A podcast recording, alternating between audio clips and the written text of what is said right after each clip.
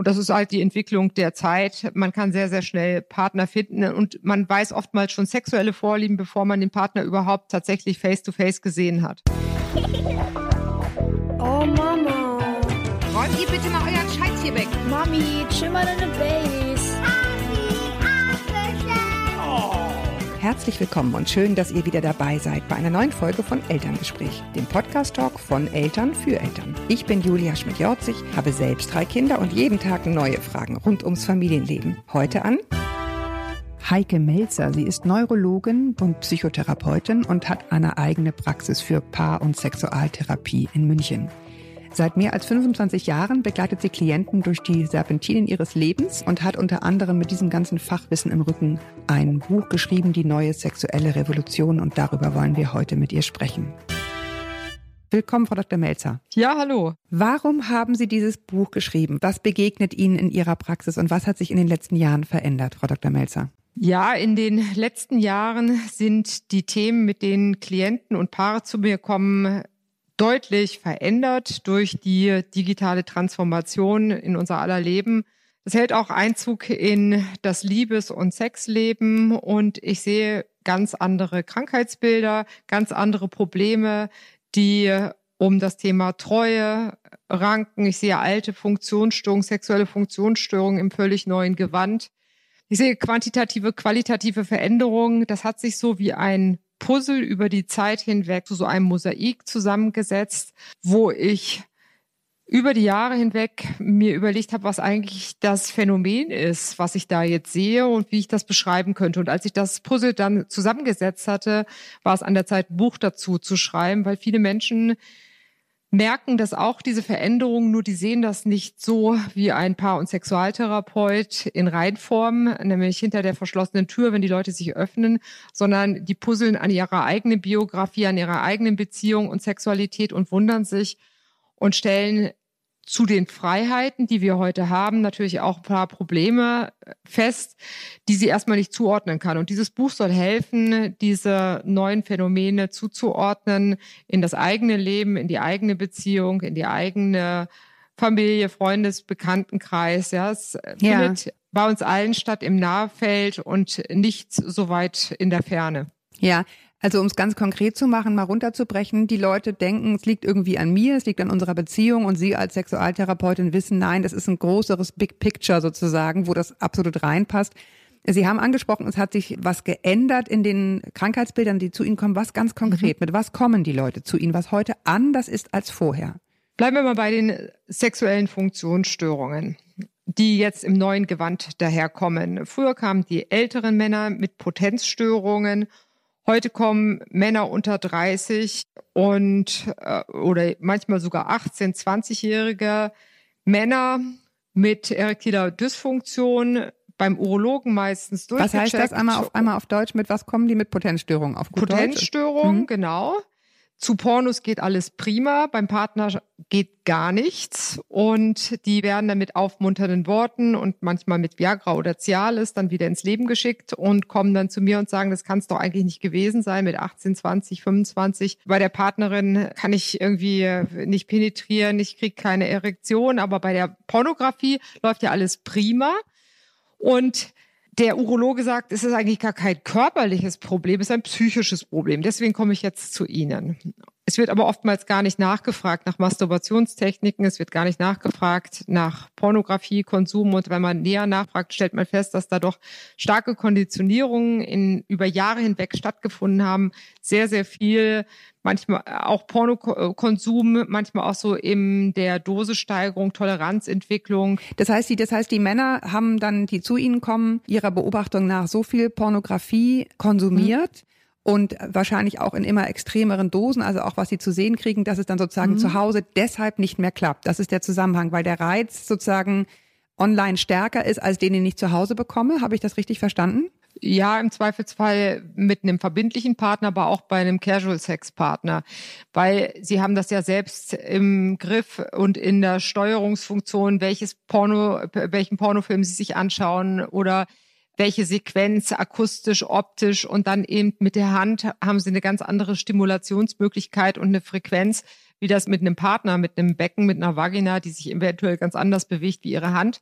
Und dann gibt es so Konditionierungsprozesse. Sie kennen vielleicht den Pavlovschen Hund, der mhm. Speichelfluss bekommt, wenn er die Glocke hört, weil ihm häufig die Glocke mit dem Essen zusammen angeboten wird. Und so ist das auch mit uns Menschen. Wir konditionieren uns auf bestimmte Reize und die Reize sind heute sehr, sehr stark. Sowohl in der Pornografie sind die Reize stark, aber auch Frauen, die viele Sextoys verwenden, sind natürlich auch mit Superreizen in Kontakt. Und wenn sie das sehr oft machen, dann sind sie auch nicht mehr unbedingt sensibel für Penis, Zunge oder Hand. Und es kommt dazu, dass es dann eben auch in der Partnerschaft entsprechende sexuelle Funktionsstörungen gibt. Die Potenzstörung, die fällt halt mehr ins Gesicht oder fällt mehr auf, wie jetzt eine Appetenzstörung bei der Frau, wenn sie nicht so schnell feucht wird, weil die Reize nicht so ausreichend sind.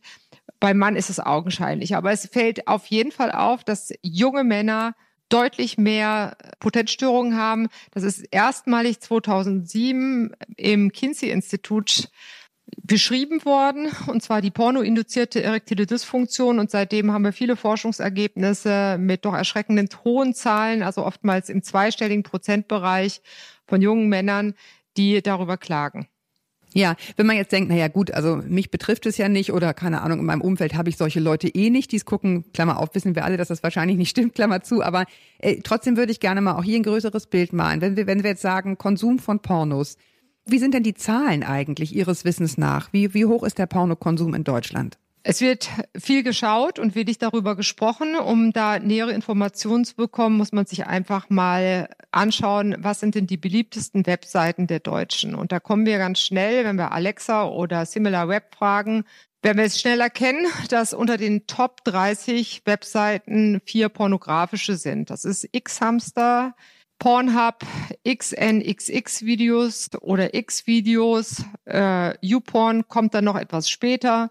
Aber das muss man sich mal auf der Zunge zergehen lassen und Pornhub gibt Jahresstatistiken heraus. Und das sind unvorstellbar viele Stunden und Terabyte äh, Daten, die da hin und her geschoben werden. Wir haben 20 Prozent der Inhalte im Netz sind pornografischen Ursprungs, 35 Prozent der Streaming-Daten haben etwas mit Pornografie zu tun. Und äh, ja, es, ich habe sogar in ihrem, ich ja? habe sogar in ihrem Buch gelesen, 12 Prozent des gesamten weltweiten Pornokonsums wird in Deutschland getätigt. Ja, das ist äh, eine Aussage vom Netzsieger gewesen. Das muss man natürlich auch hinterfragen. Wir halten bei Pornhub, das ist ja nur eines der vielen Portale, halten wir Platz sieben inne und sind von der Weltbevölkerung aber auf Platz 17. Also in genau. Deutschland genau. wird durchaus viel geschaut. Wir sind da eher, wir tun da eher ganz vorne mit. Ja, Sie haben das vorhin, da würde ich gerne noch mal einen Schritt zurückgehen, ganz gut beschrieben. Ich kann mir halt im Internet mit, mit so und so viel Filtern genau überlegen, worauf bin ich scharf. So und so große Brüste, so und so soll sie gucken, so und so soll sie machen, so und so soll sie stöhnen. Das kann ich ja bei der Partnerin oder auch andersrum beim mhm. Partner mir nicht so zusammenbauen. Ich musste ja gewissermaßen genau. Kompromisse machen äh, in mhm. meiner in Anführungsstrichen Idealvorstellung. Wenn Sie das so beobachten, haben Sie das Gefühl, das ist irgendwie ein Auslaufmodell, dass Menschen dazu bereit sind, diese Kompromisse im echten Leben zu machen und stattdessen einfach lieber ausweichen auf Sextoys und Pornos? Ist das? das ist, es ist halt bequem und viele Jugendliche, die mm, wachsen so auf damit. Also die bekommen ihr Smartphone und die Alterskohorte schaut, man schaut selber, man ist erstmal neugierig, man stellt eine Erregung fest. Das läuft ja alles parallel zur Pubertät. Und die Anzahl von Unberührten nimmt immer mehr zu, die sich Unberührt heißt, es sind Jugendliche, die das dann gar ja, nicht probieren, ne? Ja, die eigentlich noch keine partnerschaftlichen, also in eine verbindliche Partnerschaft eingebettete sexuelle Erfahrungen haben, sondern die sich eigentlich hervorragend erstmal übers Internet versorgen und alles schon wissen, aber noch überhaupt gar keine partnerschaftlichen Erfahrungen haben. Auf der anderen Seite gibt's natürlich auch diejenigen, die von einem Partner zum anderen springen und immer wieder auch nach starken, realen sexuellen Kontakten suchen, aber eigentlich gar nicht mehr innehalten und erstmal näher hinschauen. Und wenn es nicht klappt, dann kann man zum nächsten Partner gehen bei dem Partner, mit dem man längere Zeit zusammen ist, hat man ja im Zweifelsfall stellt man ja auch fest, dass es nicht alles kompatibel ist, dass man sich bemühen muss, dass man sich auch zwischen den sexuellen Phasen ähm, nett verhalten muss, um, um das Vorspiel äh, überhaupt erst so äh, in die Wege zu bringen, dass es dann eben auch zur Sexualität kommt. Das ist anstrengend, man kann sich einen Korb einfangen Und es ist halt einfach einfacher, das ist so ähnlich wie das Fast Food, das kann man ja auch bei McDonald's ganz schnell bekommen. Da muss man sich nicht hinstellen und Gemüse und Obst schnippeln, sondern man bekommt ganz schnell eine Lustbefriedigung. So ist das auch in der Pornografie. Sex auf Knopfdruck und das lässt uns aber dann eben auch lazy werden und dann gibt's halt, dann überlegt man sich auch als Frau, überlegt man sich natürlich, wenn man müde ist, möchte man jetzt dem Partner noch einen Blowjob ge geben oder die Anfrage auf Analsex ist vielleicht auch nicht die, die einen jetzt nochmal motiviert, abends aktiv zu werden. Da guckt man Dann sich lieber selber lieber im Vibrator. Porno an oder den, den Vibrator in die Hand oder ähm, ja, so, so, das ist eben eine Autonomisierung der Triebe weg von der Partnerschaft, weil es so viele Möglichkeiten gibt, im Übermaß die Triebe auch Anders zu oder befriedigen. starke Ja. sexuelle Triebe zu befriedigen. Bei den sexuellen Funktionsstörungen war ich noch gar nicht fertig. Es ist auch dieses, es kommt dieses Trio Potenzstörung, Orgasmus, Verzögerung ist auch eine Neuigkeit. Früher war es der vorzeitige Samenerguss als eine der häufigsten sexuellen Funktionsstörungen. Jetzt ist es eher so, dass die Frauen kommen und sagen, die Männer werden ja eigentlich gar nicht mehr fertig. Aber auch bei Frauen haben wir das Phänomen. Wenn sie mal einmal auf Sextoys konditioniert sind, ist ja auch nicht schlimm, mal ein Sextoy mit ins Liebesspiel einzubauen. Beim Porno wird es dann manchmal schon ein bisschen spooky, wenn man im Erstkontakt mit dem Partner das Smartphone rausholt und sagt, du, bei mir läuft eigentlich nur was, wenn ich Pornos schaue, dann fühlt sich im Zweifelsfall die Partnerin nicht mehr so richtig gemeint. Gut, gekaufter Sex, Prostitution, das sind ja alles Dinge, die gab es schon immer, ältestes Gewerbe der Welt.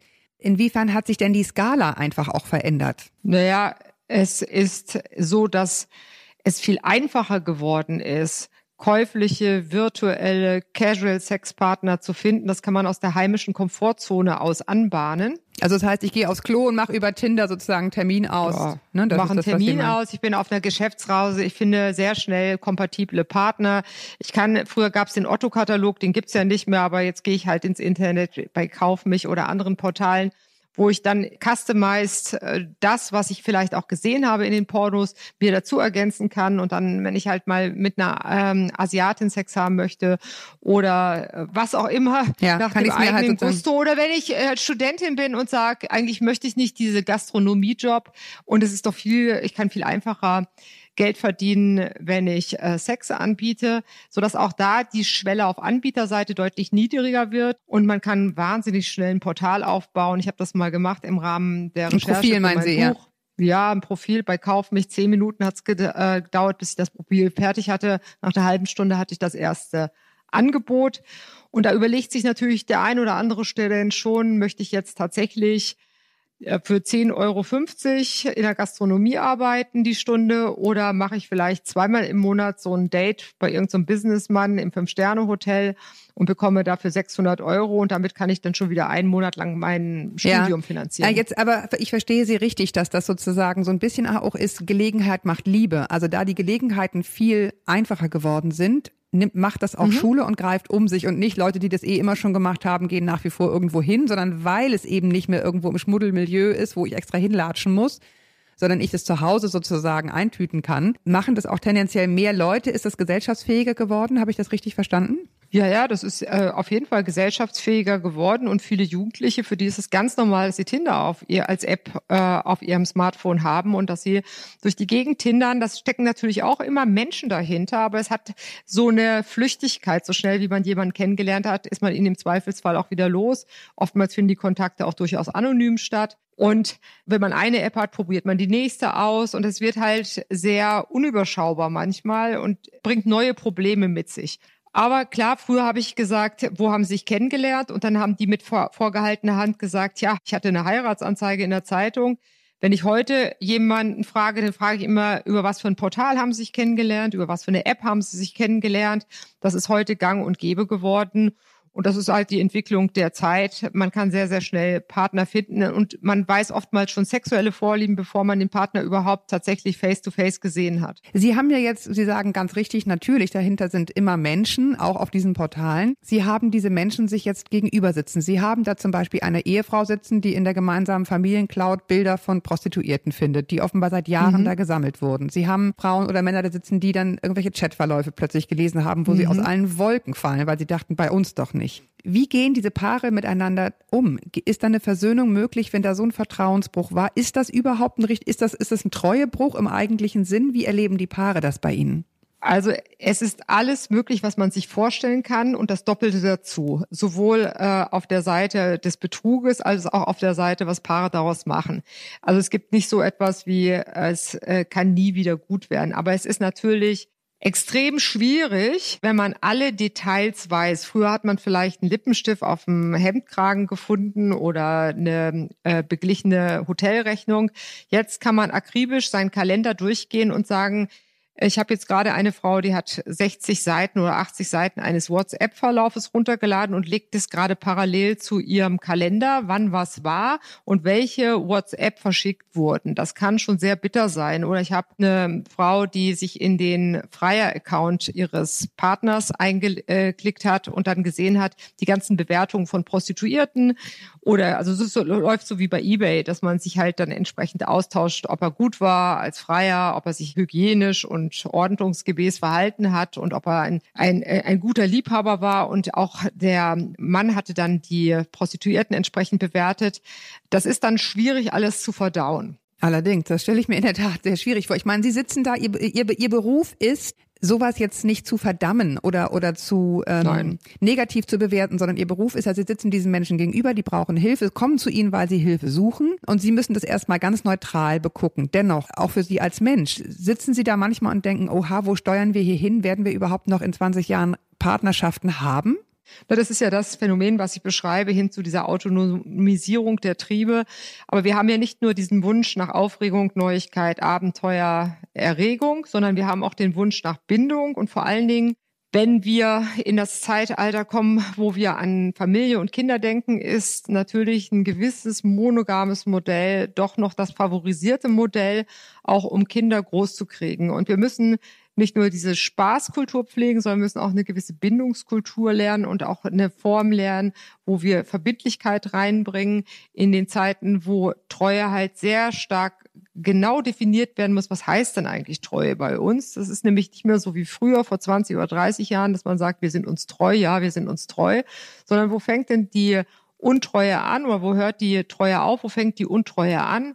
Ist es das, dass man einen geheimen äh, E-Mail-Account hat? Ist es eine App? Sehr viele Themen gehen um das Smartphone und das Smartphone-Verhalten wird äh, sehr beäugt, auch von Partnern, die vielleicht auch schon mal schlechte Erfahrungen gemacht haben und die einfach sagen, das, was ich sehe, das ist vielleicht noch lange nicht das, was es gibt. Und da sind Paare, da müssen wir erst lernen, mit diesen Freiheiten umzugehen. Und das macht natürlich ordentlich Stress in der Beziehung. Ja, ich meine, früher war es ja so, bevor man, also jedenfalls offiziell, bevor man überhaupt Sex haben durfte, musste man eigentlich um die Hand der Frau einhalten, eigentlich im Grunde um Sex sozusagen haben zu können. Ist sicherlich auch in der Realität häufig anders gelaufen, aber das war so ein bisschen die Reihenfolge, ne? Genau. Diese Form des Kompromissemachens, um an irgendwas zu kommen, die habe ich ja gar nicht mehr.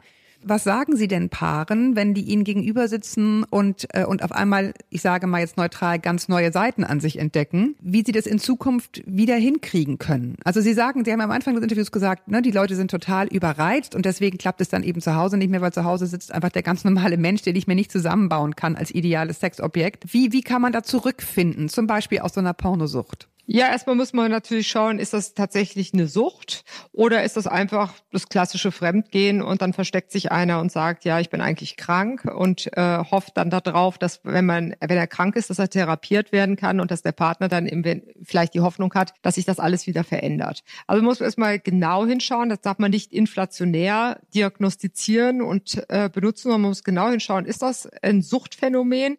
Weil wenn dann auf einmal solche Doppelleben auftauchen, dann ist das, das ist für die, die süchtig sind, wie so ein Wake-up-Call. Auf einmal schauen die und sagen, boah, das habe ich gar nicht so gemerkt, das hat sich so über die Jahre hin entwickelt und es wurde immer schlimmer. Und ich habe dann auch irgendwann gemerkt, ich konnte nicht mehr abschalten, ich wurde immer risikofreudiger, ich habe auch selbstschädigendes oder fremdschädigendes Verhalten toleriert. Und das hat sich so bis hin zum Kontrollverlust entwickelt.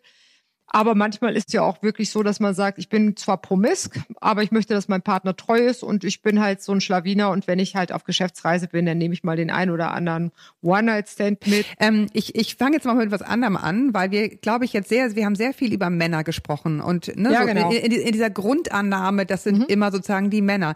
Wie hat sich das denn bei den Frauen entwickelt? Ja, also wenn wir mal schauen, Das Thema Pornografie, das werden die Frauen immer stärker. Also wir haben jetzt aktuell bei X-Hamster gab es eine Statistik, da lagen wir in Deutschland bei 25 Prozent weiblichen Zuschauern bei der Pornografie und die Prognose für 2019 war 30 Prozent. Das nimmt auch immer mehr zu und bei den Frauen und auch den Paaren ist ganz stark die Sextoy-Industrie aktiv. Früher waren es ja doch eher die Männer, die da in diese verruchten kleinen Läden hinter den schweren Samtvorhängen gingen und als Frau fühlte man sich dort äh, etwas attackiert und verloren. Heute, wenn man mal in die Fun Factory geht, dann fühlt man sich zwischen den Dildos und Vibratoren als Mann etwas verloren, wenn da die Frauen mit ihren Freundinnen zusammen die Dildos sich anschauen. Und genau das gleiche Phänomen kann natürlich auch bei Frauen vorkommen. Also äh, Frauen, die einfach sagen, wo, wozu muss ich mir das jetzt geben mit dem Partner? Ich habe mein Lusttoy in meiner Handtasche und wenn ich es brauche, dann dauert das zwei Minuten, kein aufwendiges Theater mehr. Es gibt auch Frauen, Frauen gucken unterschiedliche Pornografie. Die schauen durchaus auf eine gewisse Handlungstiefe, die ja nicht sehr tief ist in der Pornografie, aber die möchten gerne Emotionen sagen, sehen, also Gesichter sehen. Es gibt eine bestimmte ja. Form von weiblichen Pornos, die durchaus bei Frauen oder lesbische Pornos oder eben auch lesbische oder homosexuelle Pornografie, wo zwei Männer zu sehen sind, wo aber auch Gesichter mit dabei sind, also wo nicht nur Penisse fungieren in Vaginas. Also das ist erstmal ein Phänomen, dass die andere Dinge schauen, aber dass sie dann eben auch dadurch, dass die Klitoris die ganzen Rezeptoren auf so einem kleinen, schmalen Raum vereint, ist das natürlich wahnsinnig gut erregbar über Vibratoren. Und da ist in den letzten Jahren doch einiges passiert. Sehr gute Vibratoren sind da auf dem Markt. Der Womanizer ist ein Verkaufsschlager, ja. Magic Wand das sind so diese Vibratoren, die einfach extreme Superstimuli sind und die Frauen auch total autonom agieren lassen. Was raten Sie denn den Paaren, die zu Ihnen kommen und sich so in diese Dinge einfach der eine oder der andere, sage ich jetzt mal ganz genderneutral, in Dinge verrannt hat, wo er merkt, und deswegen klappt es zu Hause nicht mehr? Was mhm. ist sozusagen Ihr Rezept, um da wieder rauszukommen?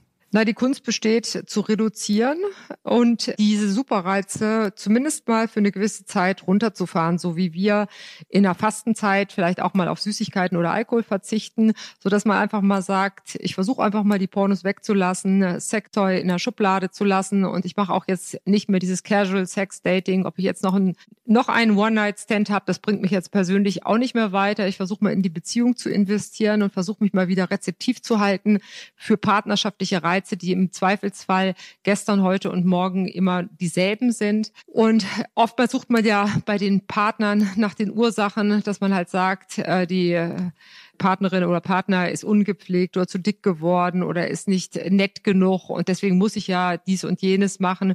Ich würde erst mal sagen, einfach mal versuchen runterzufahren mit diesen ganzen Superreizen. So wie ich in der Ernährung zum Beispiel auch sage, ich esse, immer, jetzt, ich esse jetzt mal keine, kein Kristallzucker mehr, ich äh, lasse mal diese ganzen Fertigprodukte weg, ich mache nur noch Naturkost, Bio, äh, Gemüse, Vollkornprodukte. Klingt irgendwie das ist am Anfang gar nicht so einfach.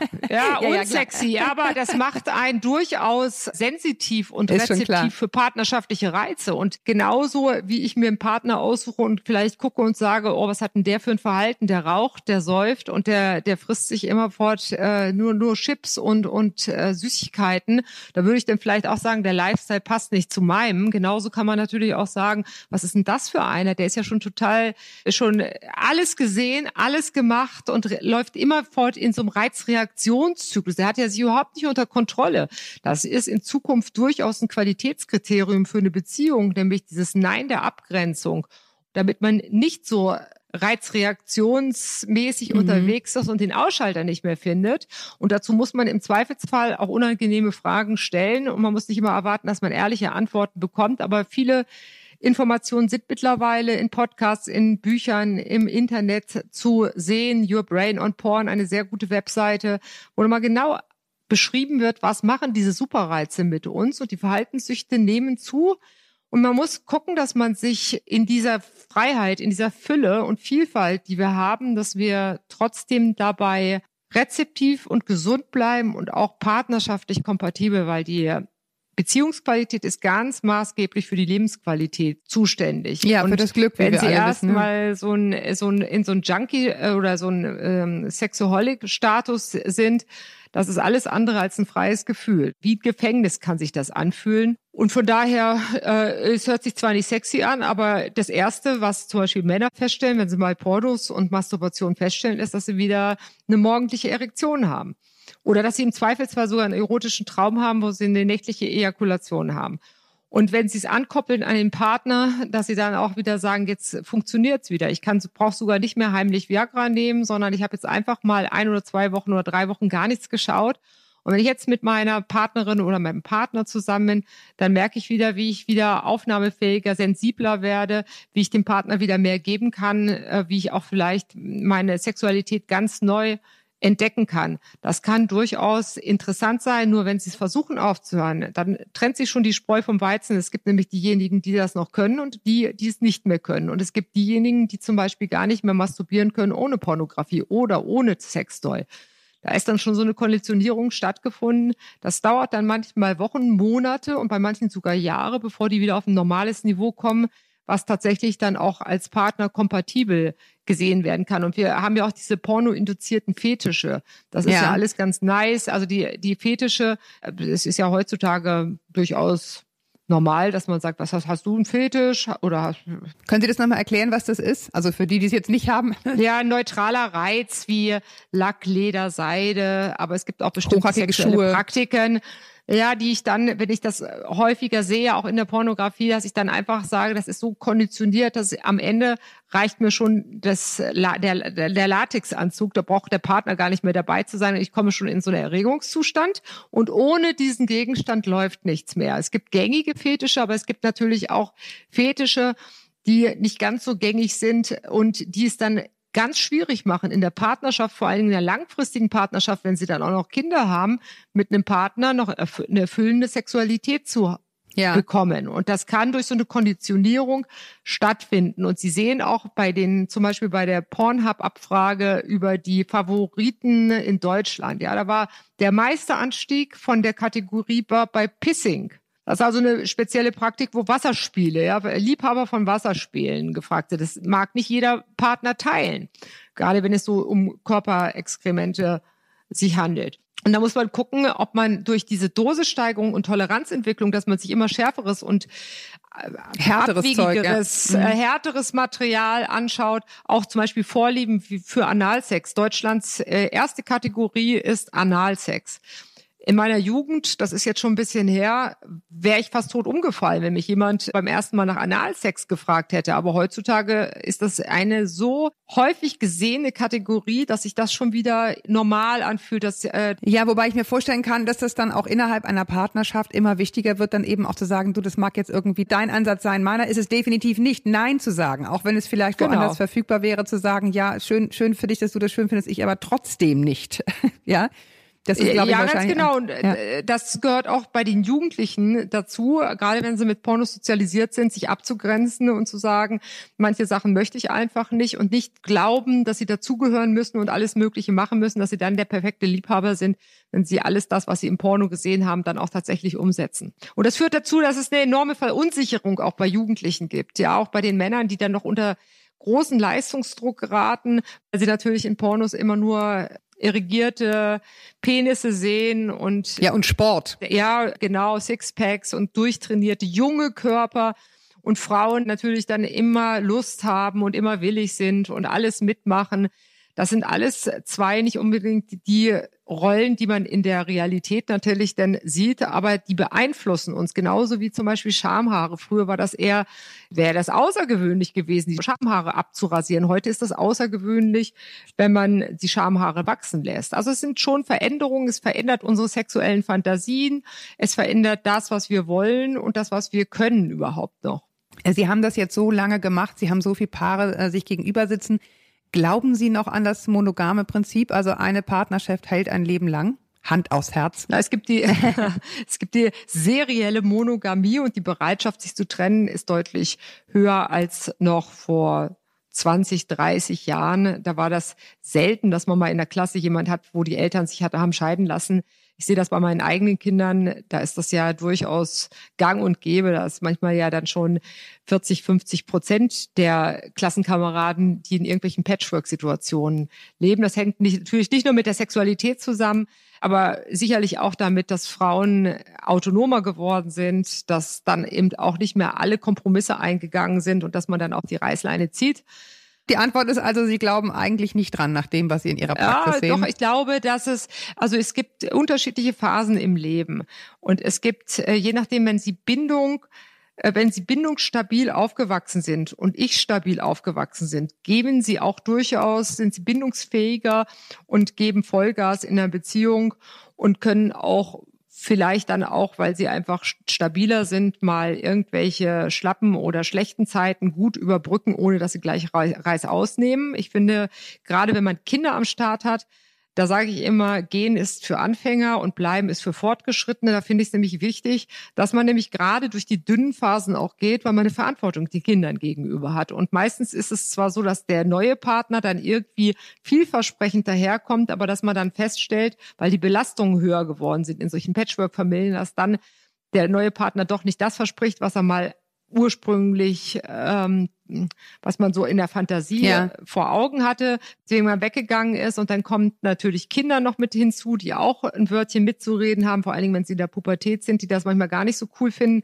Das ist eine enorme Belastung auch für zwei ja, ja, natürlich, das weiß, glaube ich, jeder, der das ich, lebt. Und wenn Sie die Jugendlichen, die sozialisieren bis zum 30. Lebensjahr, da würde ich sagen, macht euch doch mal ein bisschen schlau und guckt doch auch mal ein bisschen rum, aber so zwischen 30 und 50, wo es dann daran geht, Familie zu gründen, sesshaft zu werden, da muss man irgendwann den Schalter finden und auch eine gewisse Kompetenz haben, in eine Beziehung zu investieren. Und das ist sicherlich gut, wenn man Abgrenzungen hat. Das muss ja nicht eine hundertprozentige monogame Abgrenzung sein, aber man muss mit dem Vertragspartner ehrlich sein und Grenzen so differenziert formulieren, dass man nicht den Eindruck hat, okay. dass man, dass der andere das in seinem eigenen, ja. zu seinem eigenen Nutzen weiter ausdehnt. Ich fasse also zusammen. Sie, Sie, Sie hoffen immer noch an die Monogamie auf eine gewisse Weise glauben zu können, solange Sie in einem guten Austausch und Gespräch miteinander funktioniert. Das heißt, sprechen, sprechen, sprechen für sich selber, für die eigene Beziehung, Grenzen festlegen und Regeln festlegen. Also nicht einfach stumm ja. hoffen, das wird schon irgendwie gut gehen. Ja, und fokussieren auf gemeinsame Ziele.